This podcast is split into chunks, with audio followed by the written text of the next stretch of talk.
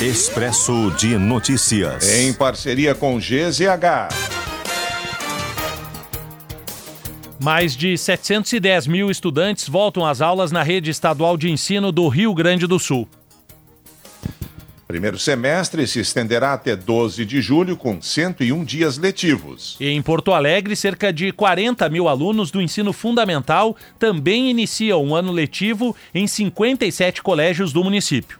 Ministério da Gestão e Inovação diz que 1 milhão 880 mil pessoas se inscreveram no concurso nacional unificado, chamado Enem dos concursos. As provas serão realizadas em 5 de maio, com a oferta de mais de 6.600 vagas de trabalho em 21 órgãos federais.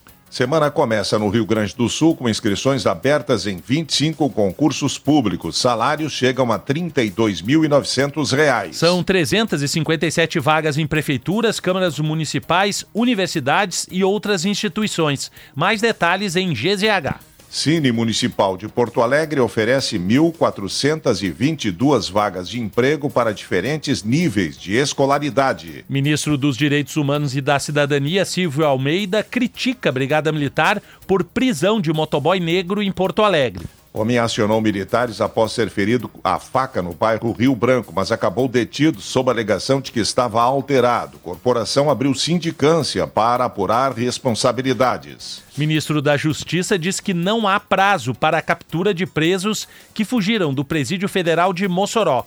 Prefeitura de Porto Alegre lança hoje projeto do novo Hospital Materno Infantil Presidente Vargas. Modelo de parceria para construção e manutenção do hospital será detalhado em solenidade com a presença do prefeito Sebastião Melo e dos secretários da Saúde e de Parcerias.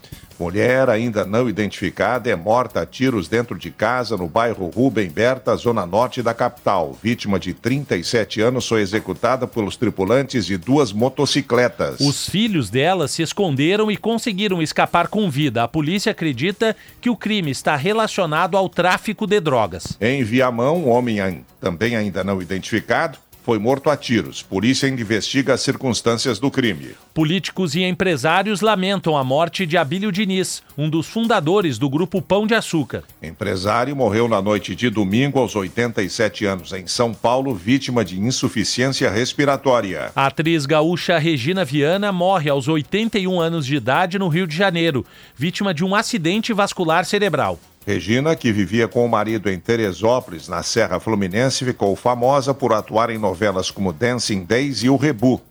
Viúva do opositor russo Alexei Navalny, morto na prisão da Rússia, se encontra com chanceleres da União Europeia hoje em Bruxelas.